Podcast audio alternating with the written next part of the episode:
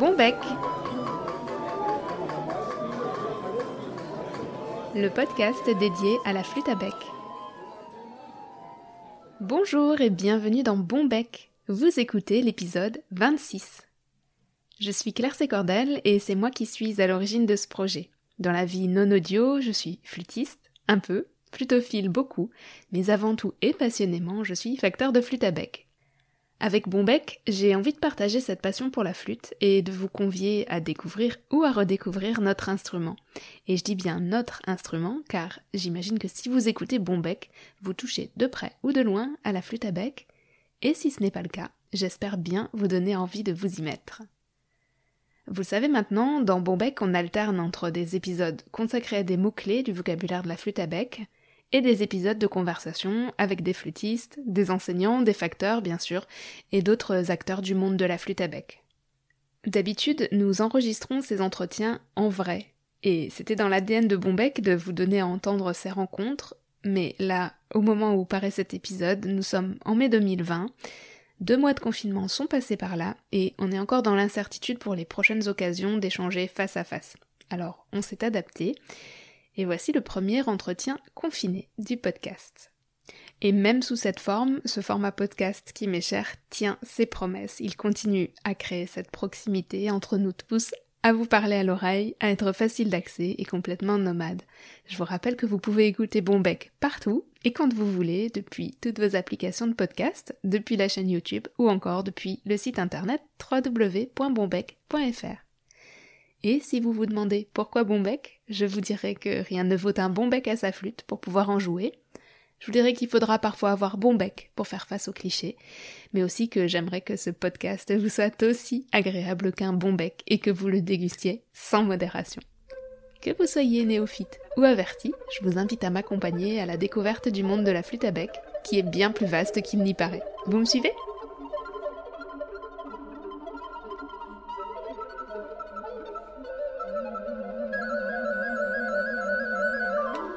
Dans l'épisode d'aujourd'hui, je rencontre, alors je rencontre entre guillemets puisque nous étions à 600 km de distance, je rencontre Claire Michon. Son nom ne vous est probablement pas inconnu puisqu'elle évolue dans le milieu de la flûte à bec et de la musique ancienne depuis quelques dizaines d'années. Elle est une flûtiste créative et curieuse, une pédagogue passionnée et engagée au pôle Aliénor à Poitiers aujourd'hui. Et tous ces adjectifs la définissent aussi comme personne.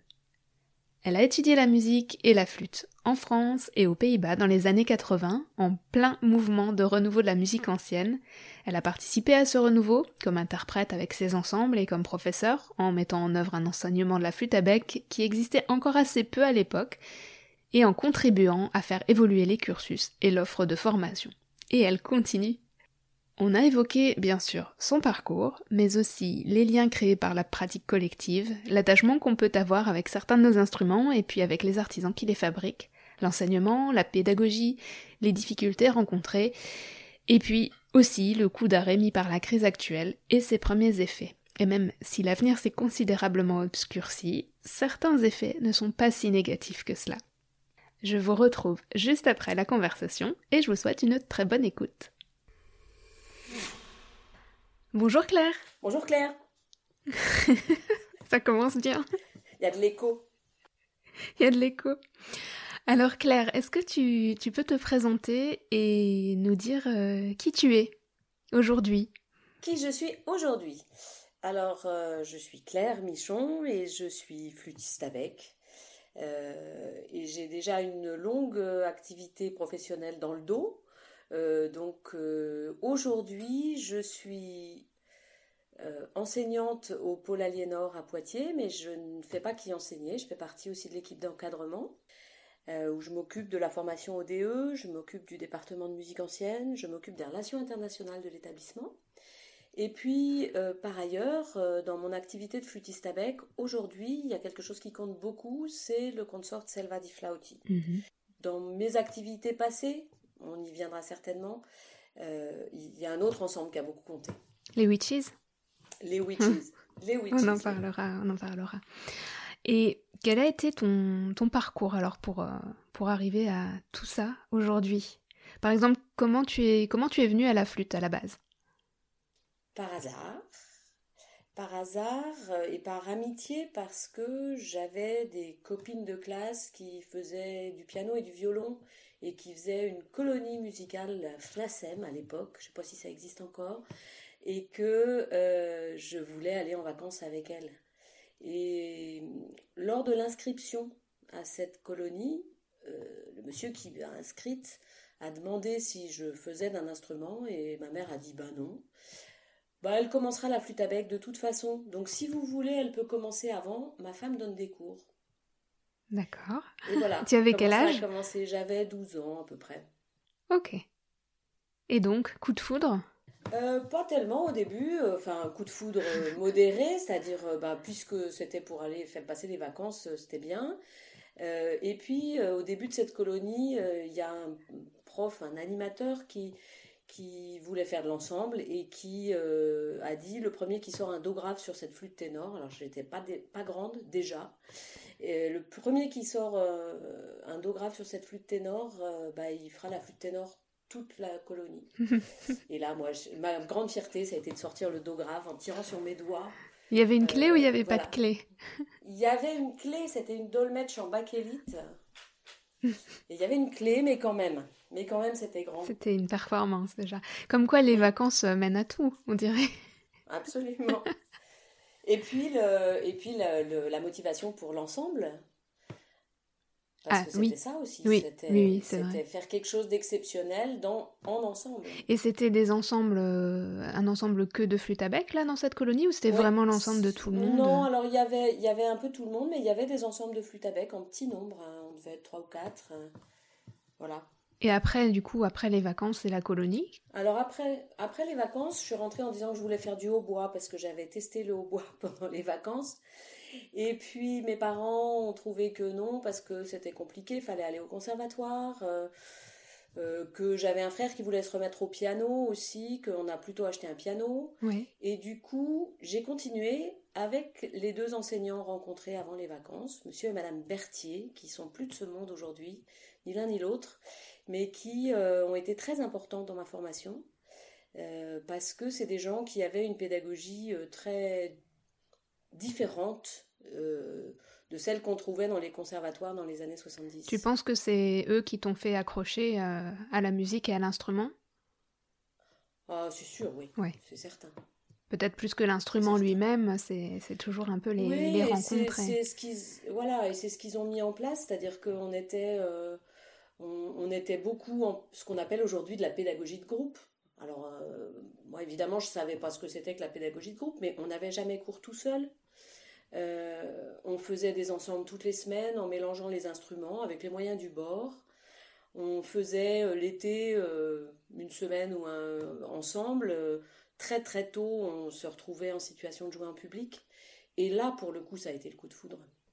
Donc le passage du, jeu euh, ensemble au jeu pour le public, pour, les autres. Ouais. Et euh, donc, euh, juste un an après avoir commencé, j'ai annoncé toute fière à mes parents que ça serait mon métier. Ah, ah. Et qu'est-ce qu'ils en Et ont ça, pensé C'est pas passé, c'est pas passé si simplement parce que c'était pas du tout dans l'air du temps, dans eux ne connaissaient aucun aucun artiste professionnel. Et donc ça a mis un peu de temps à rentrer dans les dans l'idée de tout le monde. Mais comment euh, comment Moi j'en ai pas démordu. Ouais, comment t'es venue à toi cette idée là Parce que moi à, 12 13 ans, c'est le concert qui t'a dit euh, ouais. c'est le concert, c'est le concert. Et du coup, tu as fait vraiment des études pour devenir euh, musicienne ou bien tu as fait d'autres études et tu as continué en... à côté? Alors jusqu'en fin de première ou euh, jusqu'en fin de première, il n'était pas du tout question de faire euh, autre chose que des études avec une option scientifique. Mmh Dans un collège de religieuse en plus, donc très très strict. Euh, mais à côté de ça, euh, je faisais beaucoup, beaucoup de musique. Euh, alors j'étais à la Scola Cantorum sur le, dans les années, alors je ne sais plus les années, mais dans mes années de, de, lycée, on va dire. Je pense qu'à partir de la seconde, j'étais à la Scola Cantorum. Je faisais aussi beaucoup de, de chant choral, des orchestres amateurs. je faisais donc du piano, de la flûte. Je me suis mise à la viole de gambe à cette période-là. Ce qui représentait en, parallèle du lycée beaucoup, beaucoup d'heures. et puis en fin de première, mes parents m'ont dit bah, si tu veux faire une terminale littéraire, c'est possible. J'ai dit non. J'ai dit là où j'en suis, je vais au bout. Et après seulement, j'ai fait musicologie. Alors en fait, non, il faut que je corrige un peu. je, je voulais, pendant mon année de terminale, euh, partir à l'étranger après pour faire mes études. Mais j'étais très jeune. Je voulais partir à Bâle, à la Scola. Euh, et, euh, et, mes parents, à ma grande surprise, m'ont dit fais donc la Sorbonne d'abord. Ce qui, dans, dans, les, pendant les années 70, la Sorbonne, c'était quand même pas très bien vu dans le milieu dans lequel j'évoluais. Euh, et les études littéraires, euh, non plus, musicologie, n'en parlons pas non plus. Mais euh, plutôt que de voir leur petite dernière partir à 16 ans et demi à l'étranger, ils ont préféré l'envoyer à la Sorbonne. Voilà, j'ai l'impression d'être une mamie quand je raconte tout ça. Alors après tout ça, donc tu, tu, tu es allée à la Sorbonne. Mais à la Sorbonne, tu as appris la musicologie, mais pas, force, pas spécialement la flûte à bec, ou est-ce qu'il y avait des cours d'instruments aussi à l'époque? Comment comment as poursuivi ton cursus non, alors euh, j'ai continué j'ai continué le cursus à la Scola Cantorum de Paris. Euh, tout d'abord avec Roger Cotte, puis euh, avec John McLean, qui était un Américain qui vivait, qui vit toujours, je pense, en France.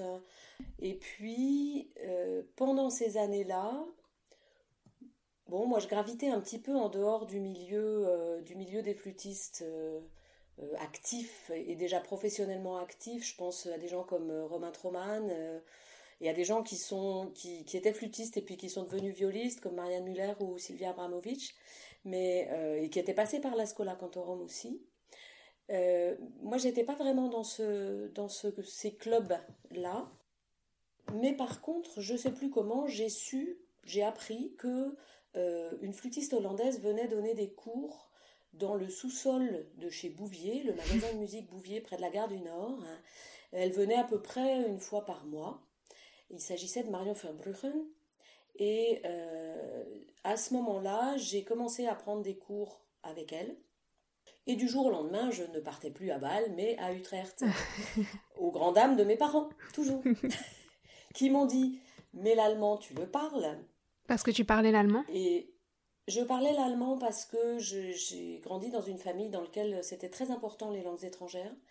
Et donc j'ai bénéficié d'échanges euh, entre familles euh, en Autriche et en Allemagne tous les étés à partir de la sixième. Et donc euh, effectivement j'étais bilingue allemand à l'époque. et mes parents m'ont dit mais l'allemand tu le parles et j'ai répondu mais le néerlandais ça s'apprend. Donc tu as appris le néerlandais et tu es partie. Donc alors j'ai appris le néerlandais juste avant de partir, mais euh, j'ai ensuite, avant de partir en Hollande, également rencontré, eu l'occasion de rencontrer euh, Kees et Walter van Hove qui venaient à l'époque euh, donner des cours de temps en temps dans ce qui était la préfiguration du centre de musique baroque de Versailles. Euh, et c'est là que j'ai rencontré Hugo, Robin Troman, Hugo Rennes, Robin mhm. Troman euh, et d'autres. Euh, et j'ai hésité, parce que j'ai énormément apprécié de travailler avec Kees j'ai hésité à partir à Amsterdam plutôt qu'à Utrecht. Et du coup, tout ça a repoussé mon départ en Hollande à la fin de ma licence. Ce qui restait quand même assez tôt. J'avais 20 ans. Je suis partie, j'avais 20 ans. Et comment ça se passait à cette époque, les, les études? Parce que c'est vrai que la, Hollande, c'était un des pôles importants, en tout cas pour, euh, pour la musique ancienne, pour la flûte à bec. Comment c'était? C'était génial. c'était. Euh, alors, au-delà de la flûte à bec, ce qui était fantastique dans ces années-là, donc on, est, il faut resituer ça, c'est 1980. Euh, c'était une période d'une stimulante à, à l'extrême, parce qu'il y avait dans les enseignants des conservatoires de Amsterdam, La Haye, Utrecht, euh, il y avait euh, les Keuken, Leonard, Ton Koopman, Marion Verbrugge, euh, enfin énormément de gens. On avait aussi beaucoup de sessions de travail entre les différents départements de, des, des, conservatoires. Donc moi, par exemple, j'allais pour les cours de basse continue de Ton Koopman à Amsterdam, j'allais jouer avec Andreas Steyer parce qu'on était copains. Euh, donc on profitait beaucoup de, du travail les uns des autres. La Hollande c'est un tout petit pays, les distances sont minuscules, donc il y avait une émulation absolument extraordinaire. Et on était dans une période aussi de... De renouveau finalement. Découverte, de grande découverte encore. Tous, tous nos enseignants étaient des gens qui étaient extrêmement actifs dans la recherche et qui étaient extrêmement partageurs. Euh, est-ce que euh, quand tu étais euh, en Hollande, c'est à cet endroit-là que tu as été plus sensible à la facture des flûtes ou est-ce que c'est quelque chose auquel tu prêtais déjà attention avant? En fait, à quel moment tu as perçu l'importance de, de, bah, de la fabrication des flûtes? Alors avant, je crois pas du tout. Avant, je pense que ma première Alto 415 a été une flûte Colsma de série euh, juste avant de partir en Hollande. Et puis par contre, ah oui, ça m'amène à une anecdote assez drôle. Quand je suis arrivée en Hollande, euh, Marion Verbrugge avait une, euh, flûte alto de Clémiche, qui est une des toutes premières altos baroques de Guido, qu'elle n'utilisait pas. Et elle me l'a prêtée parce que ma Colsma 415, bon, c'était bien, mais ça suffisait pas vraiment pour les études que je faisais. Donc elle me l'a prêtée pendant euh, six mois, un an, et puis euh, au bout d'un an, alors il faut que je fasse une parenthèse, j'étais partie pour rester un an, mais je suis restée trois ans. Ah, euh, donc au bout d'un an, elle m'a proposé de l'acheter. Et alors j'en ai parlé avec mon grand copain Heiko Terschrechet, qui est aujourd'hui professeur à Utrecht, qui lui était déjà très passionné de facture hein, instrumentale, et il m'a il m'a dit oui oui il faut absolument l'acheter mais il faut refaire un bouchon il faut absolument refaire un bouchon, achète-la. Donc je l'ai acheté, et puis une fois que je l'ai eu, qu'elle était à moi, je suis allée tout droit dans l'atelier de Heiko qui a refait un bouchon. J'ai toujours cet instrument, je le revendrai jamais. je l'ai prêté en ce moment, mais si l'étudiant à qui je l'ai prêté me demande si je la vends, je, systématiquement je réponds non. Et quand je l'ai montré à Guido, alors elle a été depuis, elle a été revue par différentes personnes, elle était fendue, donc euh, Francesco Olivirghi lui a refait un capuchon et puis, euh, une fois où j'étais au Danemark, Nicolas Hieronymus a refait un trou de pouce et a changé le bouchon et un peu le voicing. Cet instrument il a des, défauts, bien sûr, mais, mais c'est un instrument précieux. Et elle date de, euh, je sais pas, 75 peut-être, ou quelque chose comme ça. On ne rit pas. ah non, non, je ris pas, justement, je trouve ça je trouve ça génial en fait, un peu ces instruments qui, traversent le temps, à qui il arrive plein de choses et puis finalement auxquels on est, on est très très très attaché. Je me demande toujours d'ailleurs si, les, si tous les musiciens ont comme ça un instrument un peu euh, coup de cœur qui a des défauts mais qu'on laisserait partir pour rien au monde. Oh, euh, peut-être pas tous, mais alors c'est vrai que nous, flûtistes à bec, on a tellement d'instruments que forcément dans le lot, il y en a, il y en a une ou deux comme ça qui sont euh, la prunelle de nos yeux. Alors moi j'en ai euh, trois ou quatre. Euh, c'est pas mal. Ouais, c'est pas mal, c'est pas mal. Et tu et des instruments plus récents. Et, celle-ci, honnêtement, je ne la joue plus jamais. Enfin, oui. je, la, je, la, prête beaucoup quand un étudiant est en panne, mais à chaque fois que je la joue, c'est beaucoup de plaisir. et puis je peux pas m'en séparer. C'est, c'est, je pense que c'est, ça doit faire partie des choses qui font le plus plaisir à un facteur. Je pense.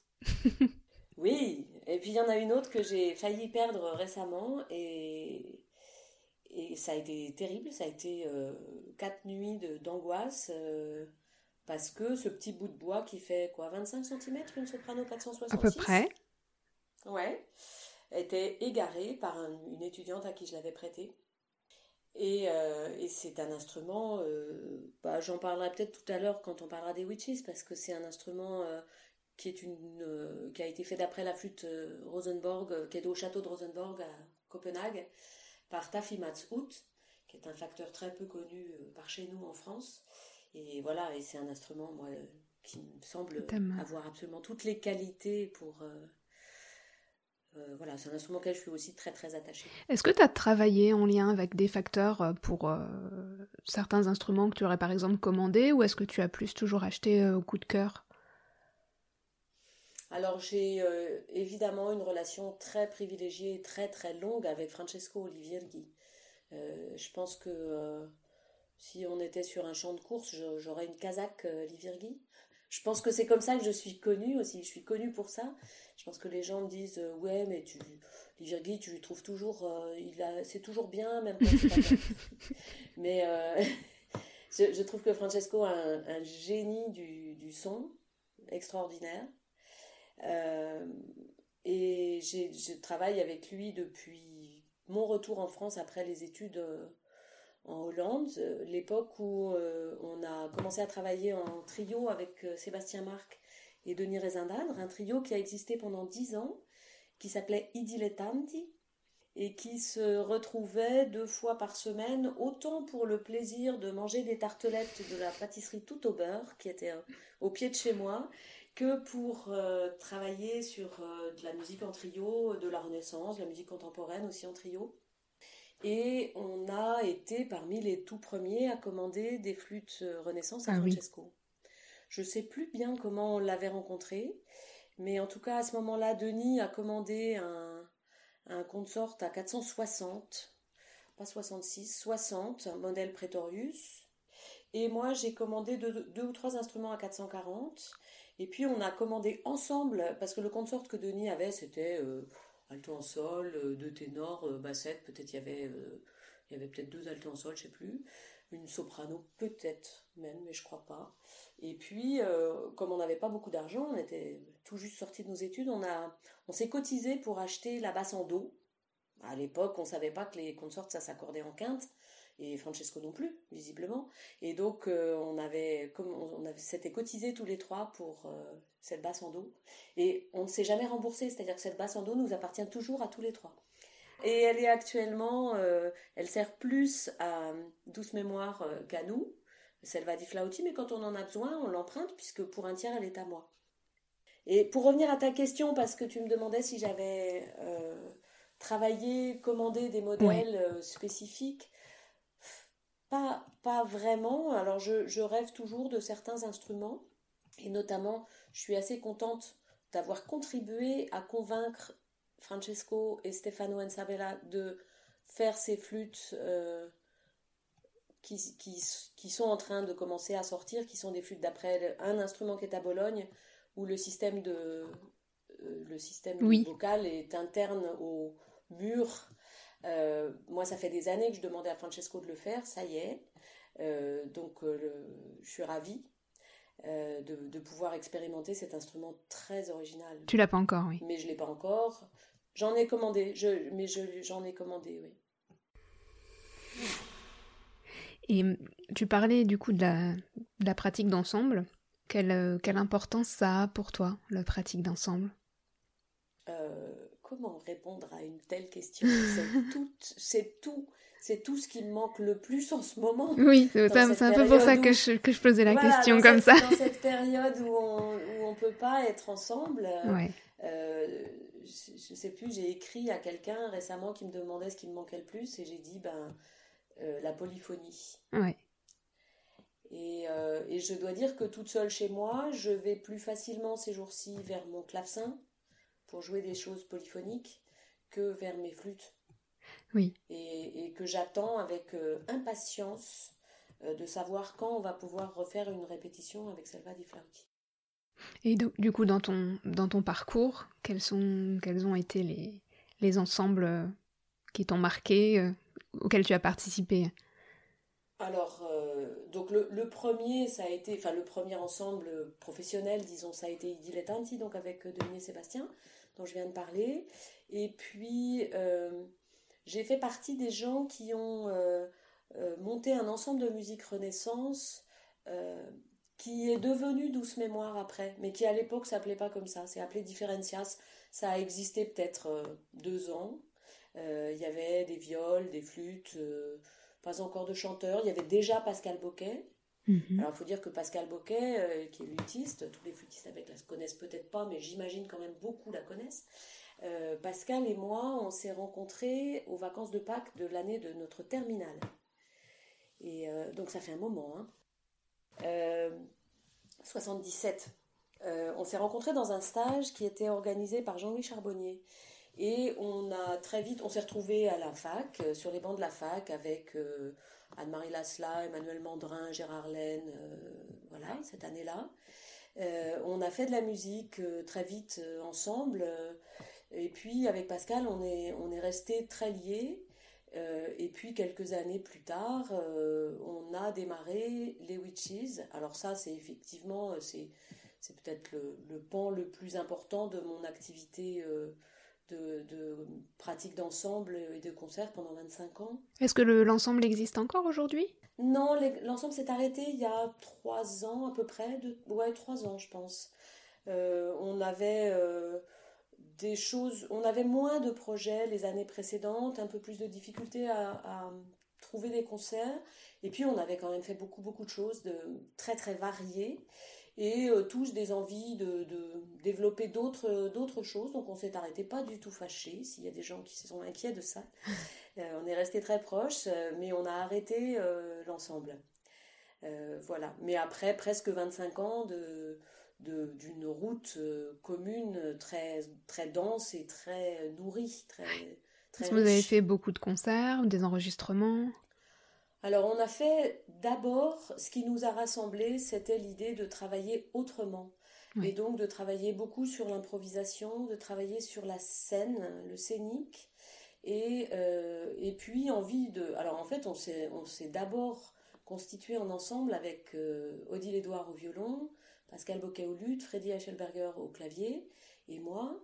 Et euh, ben voilà, un luth renaissance, un clavecin, un violon, une flûte à bec, il n'y a pas de répertoire écrit pour ça.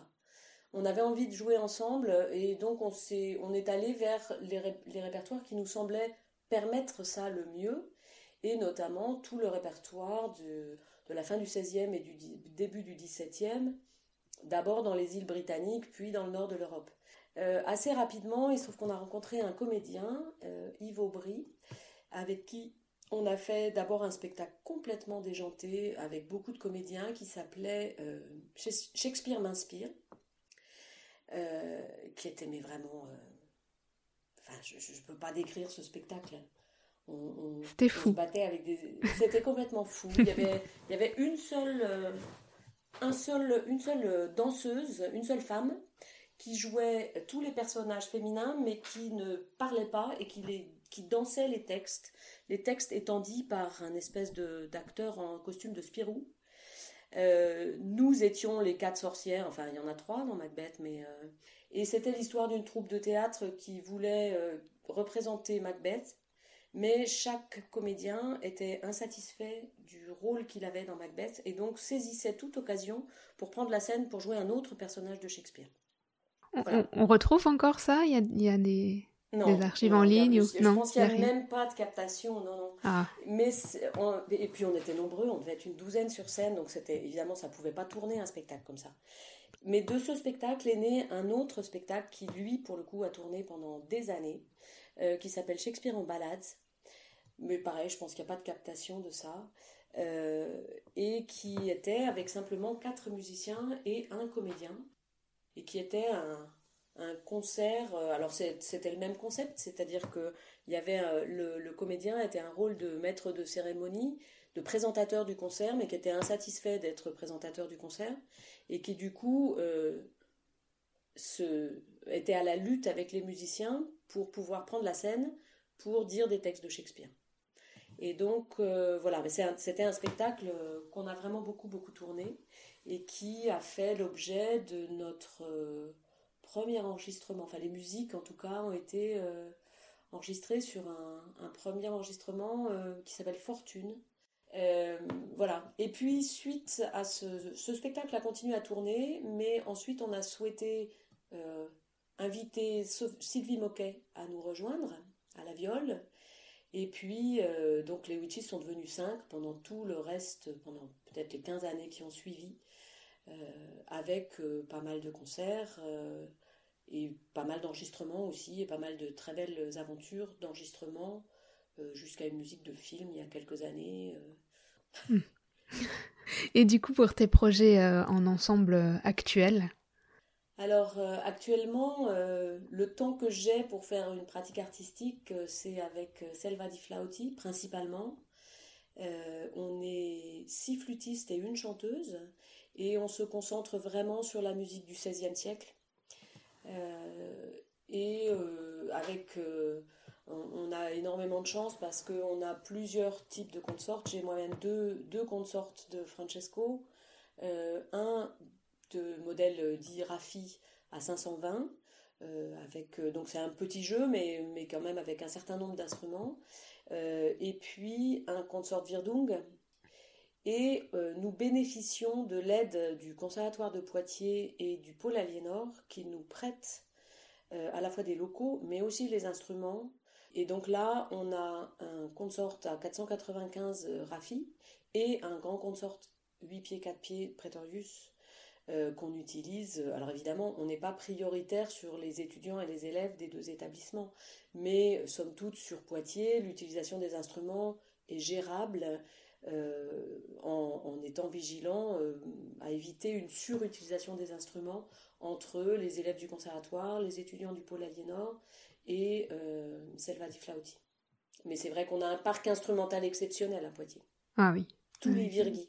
Tous J'ai cru qu'il allait faire. Il est venu à un concert à Poitiers il y a 3 ou 4 ans, 3 ans, je crois. Et j'ai cru qu'il allait faire une syncope quand il a vu le nombre d'instruments sur scène qu'il avait tous fait. Et est-ce que du coup, euh, avec Selva di Flauti, vous avez un, une visée pédagogique, puisque c'est un, partenariat finalement avec les, avec les institutions? Est-ce que quand vous concevez vos programmes, quand vous... Voilà, est-ce qu'il y a une, une, portée pédagogique? Alors notre idée, euh, c'est d'avoir des programmes qui soient adaptables, c'est-à-dire euh, de, de, pouvoir adapter une proposition artistique sur un thème à différents publics. Euh, alors par exemple, le, programme qu'on espère encore jouer au Festival de Sainte cet été, euh, Venezia London, qui est sur les sur l'histoire des frères Bassano euh, de Venise à Londres et le Royal Consort of Flutes.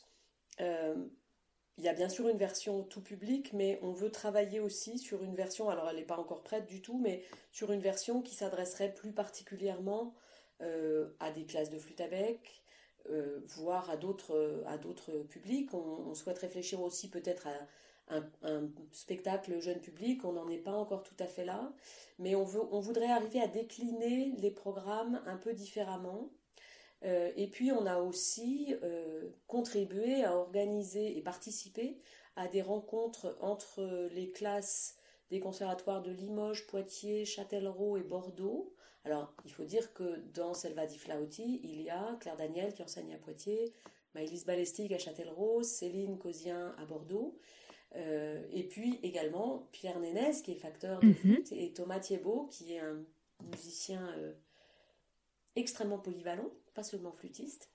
Euh, et puis donc Elsa Papatanasios qui chante. Mais du coup, on a, pour revenir à la question de, des rencontres, on a organisé à Villefavard, avec tous ces établissements, une rencontre sur un week-end avec des élèves et des étudiants de tous âges, euh, dans laquelle on est intervenu comme enseignant et euh, qui s'est terminé par un concert des élèves et un concert de Selva di Flauti.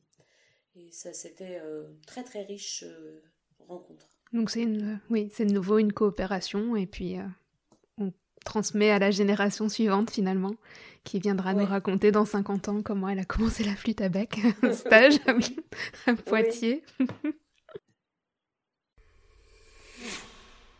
du coup, puisqu'on puisqu'on parle d'enseignement, est-ce que l'enseignement c'est un passage obligé quand on est musicien professionnel ou est-ce que euh, Vraiment, toi, c'était quelque chose qui te, qui t'importait beaucoup?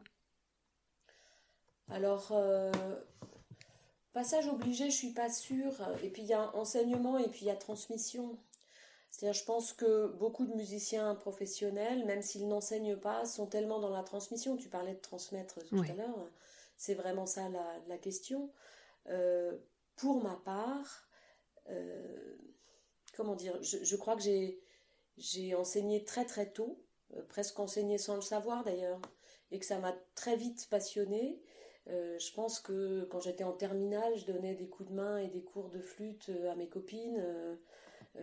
alors est-ce que c'est peut-être aussi lié à une histoire familiale? Non, pas. Il n'y a aucun enseignant hein, dans la famille, mais par contre, on est une grande famille.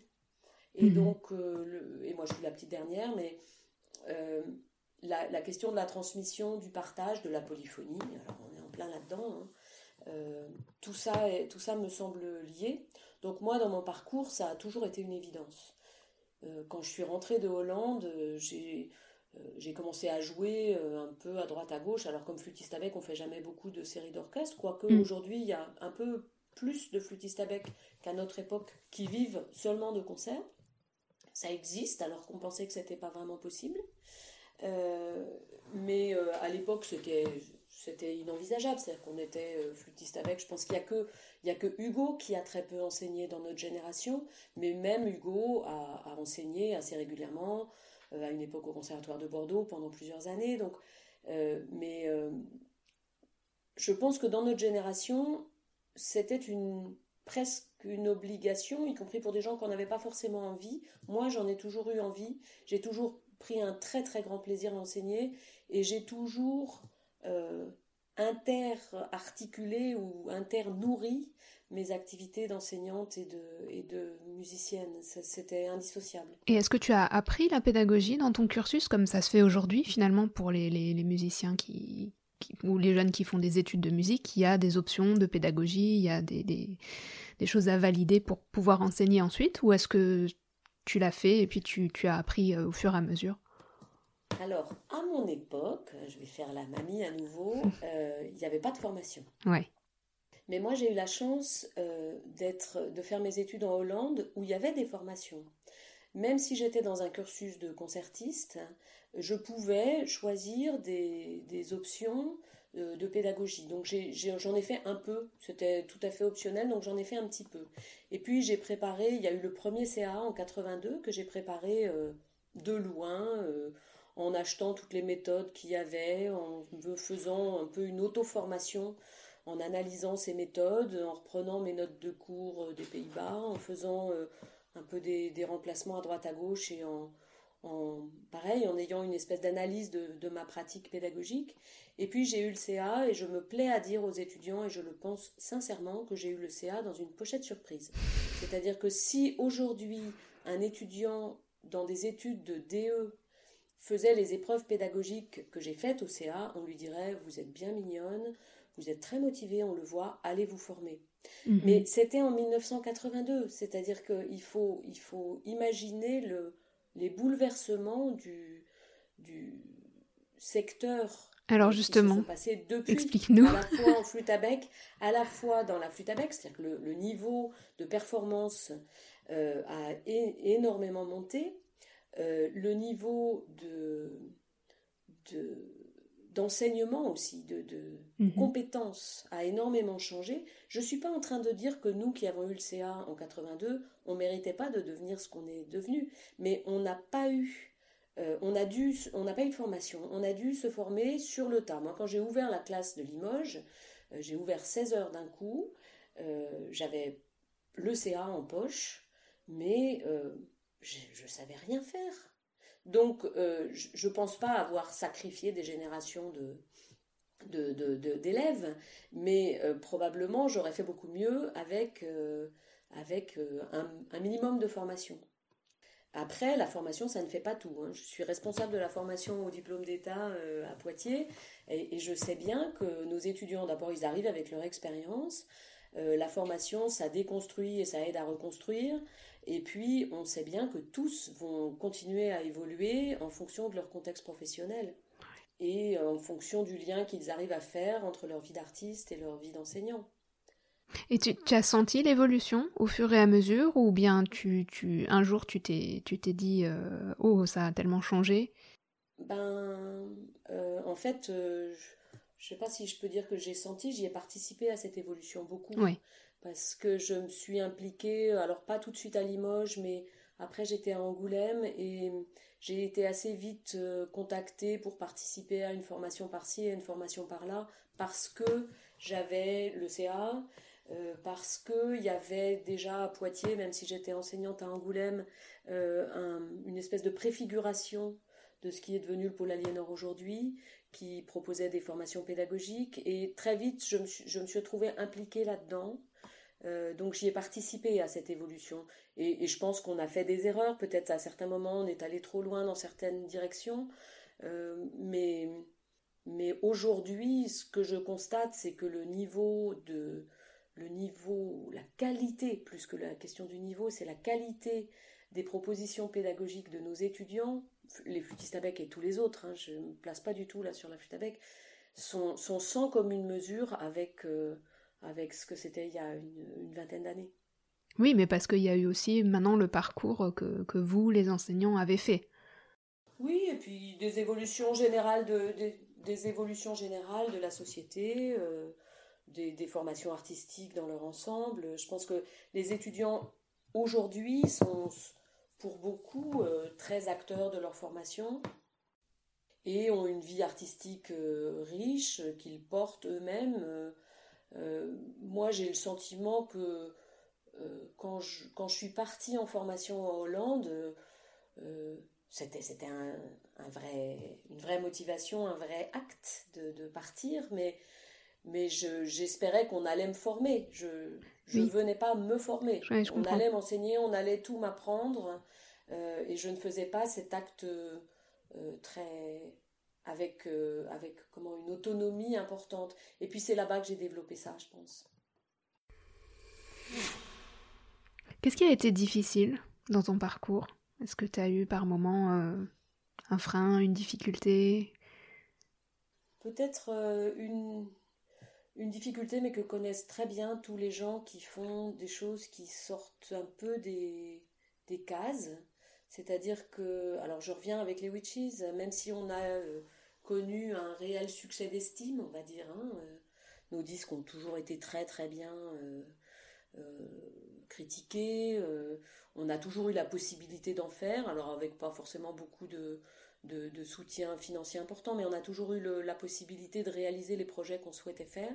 En revanche, on a bien vu euh, se développer euh, dans le monde musical une tendance à la, euh, aux produits nouveaux, bien léchés, sur lesquels on communique bien, une petite tendance, alors il faut mettre beaucoup de guillemets autour, mais des programmateurs au jeunisme, c'est-à-dire c'est à programmer plus de choses parce que c'est de jeunes artistes, euh, parce que et c'est très bien en soi, mais il y a un moment dans sa vie où on se dit ben bon sang, euh, on a fait beaucoup de choses et puis c'est plus difficile d'être programmé, c'est plus difficile d'aller au contact avec des publics ou de faire un, un enregistrement. Alors ça fait qu'on s'interroge que c'est pas ça du tout qui a décidé d'arrêter les witches, mais c'est vrai que je sens et je sens ça quand même euh, de plus en plus difficile pour les petits ensembles euh, d'être reconnu, d'être programmé. Oui, c'est vrai, on, on entend ce qu'on entend déjà. voilà, voilà exactement.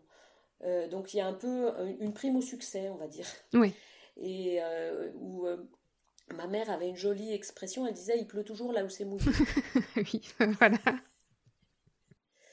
Et, et, et, je, et je dis ça sans aucune amertume. Je, je dis ça en m'interrogeant sur comment serait-il possible dans le monde d'après, puisque maintenant on utilise cette, euh, cette expression, euh, de favoriser plus les projets émergents euh, de, petite, de petite taille au niveau local et, et, de faire une place aux propositions artistiques.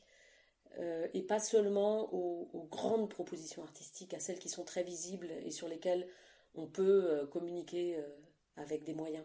C'est vrai. Je, pose toujours cette question de, est-ce qu'il y a quelque chose qui a été difficile? Alors parfois ça surprend. J'ai entendu que tu avais été surprise, euh, mais je trouve que. Parce que mais, mais c'est vrai, c'est une bonne question. Mais au fond, c'est ce qui c'est ce qui amène à réfléchir et puis à et puis c'est bien aussi que les gens sachent que, que c'est difficile des fois. Parce que euh, ah justement, comme tu dis, on a toujours le beau, euh, la, belle, la, belle, enveloppe, les beaux ensembles, les belles photos, la, musique magnifique, mais euh, on n'a pas le côté derrière où ben, il y a aussi des, choses difficiles et, et puis il faut y faire face. Voilà. Mais du coup, tu, tu m'as aussi fourni ma, ma, petite transition par, pour la suite, parce que je voulais te demander aussi ce que tu penses et ben de, de, notre contexte actuel là de, de confinement, de crise. Euh, comment on va comment on va se réinventer après? Comment comment ça va se passer pour pour le monde de la musique qui est qui est beaucoup touché mine de rien? Est-ce que tu as des idées? Ouais, des idées, je ne sais pas. Je pense qu'il faut qu'on les ait ensemble. J'ai des inquiétudes. Oui. Euh, j'ai des inquiétudes pour les jeunes musiciens, je viens d'en parler un peu, euh, qui vont avoir encore plus de mal à se professionnaliser, alors que c'est déjà difficile. Euh, j'ai des inquiétudes pour les facteurs. Mhm. j'ai des inquiétudes pour la place de l'art dans la société, parce qu'on a bien vu que dans, dans ces temps, dans ces dernières semaines, euh, les choses essentielles, et c'est vrai que elles sont essentielles, c'est la santé, c'est les, moyens de première nécessité, euh, et que toutes les décisions qui concernent l'art ont été euh, floues ou tardives, mm-hmm. ou pas, ou pas encore prises. Voilà. Et, donc on peut avoir des craintes. Après, je comprends évidemment la priorisation, et donc je pense qu'il faut réfléchir ensemble et à à court terme bien sûr, mais c'est pas nous qui avons les solutions à très court terme, mais qu'il faut réfléchir ensemble à des, c'est pas des solutions, à des pistes pour le moyen et le long terme, euh, pour euh, maintenir nos activités artistiques et nos activités d'enseignement artistique, et avec tout ce qu'il y a autour, donc tous les métiers qui gravitent autour parce que c'est le, secteur complet finalement de la musique. Voilà, c'est le secteur complet qui est mis en danger. Euh, euh, et, j'espère vraiment qu'il y a des idées qui vont émerger. On l'a vu, euh, on a vu à quelle rapidité les établissements d'enseignement ont été capables de faire face et se sont réinventés. sans toutefois glorifier l'enseignement à distance, on a découvert aussi des bénéfices de cet enseignement. Je vais prendre un exemple qui n'est pas directement dans la pratique artistique. Si, non, je vais prendre un exemple dans la pratique artistique.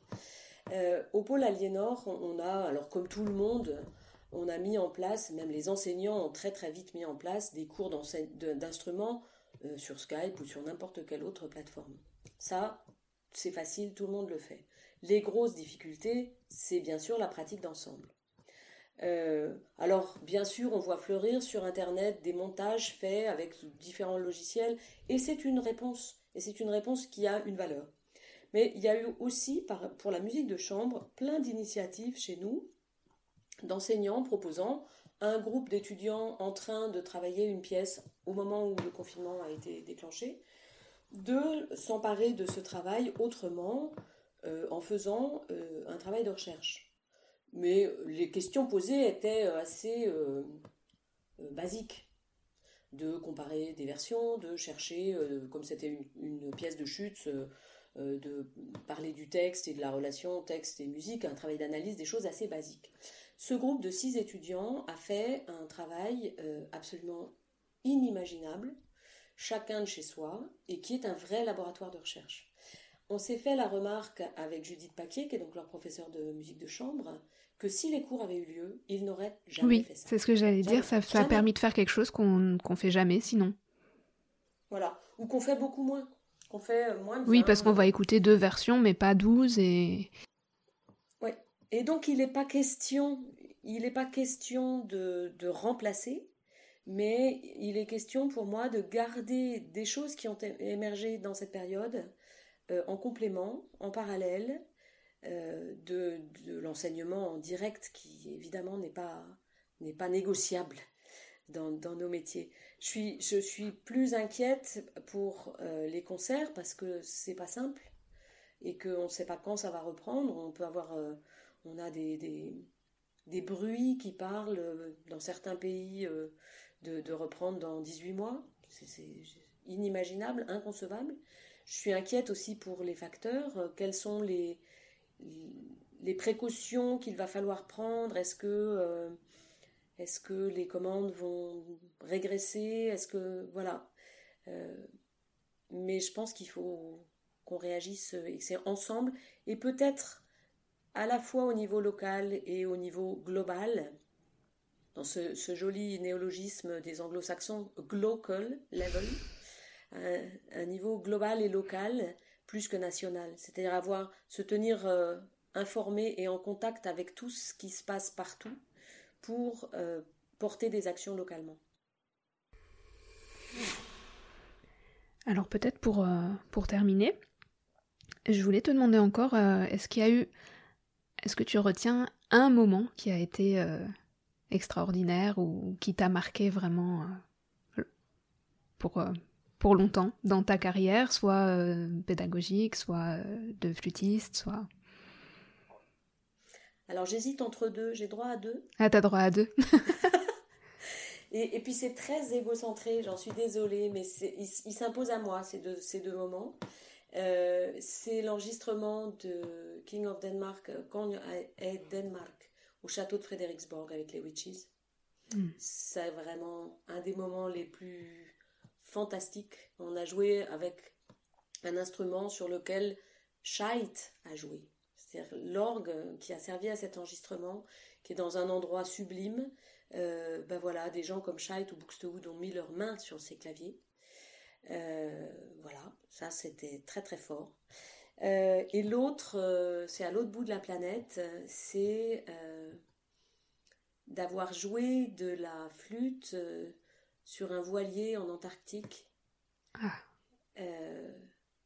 Et en plus, il se trouve que parmi les airs euh, que j'ai joués, euh, alors j'avais pas, j'avais, j'avais pas emporté euh, des instruments super précieux, mais j'avais emporté mes petites flûtes en bambou faites par Jeff Barb. Mhm. Et je me rappelle un moment à Port-le-Croix, en Antarctique, avoir joué Drive the Cold Winter Away, qui est euh, cette pièce très, très mélancolique qui est sur le disque euh, Nobody's Jig et qui euh, a servi, enfin sert de musique à la scène finale du film Michael Colas depuis, parce que Arnaud Despalières avait flashé sur cette pièce. Et donc toutes ces choses-là reliées, ben voilà, c'est tous ces moments forts de, de musique seul ou partagé, enfin seul non, mais partagé soit avec les witches, soit avec les gens qui nous écoutent, c'est mhm. des moments euh, très forts que je garde. Merci. Merci à toi, Claire. Et puis, euh... ouais, non, on va s'arrêter là. Je crois que c'était une belle euh, conclusion.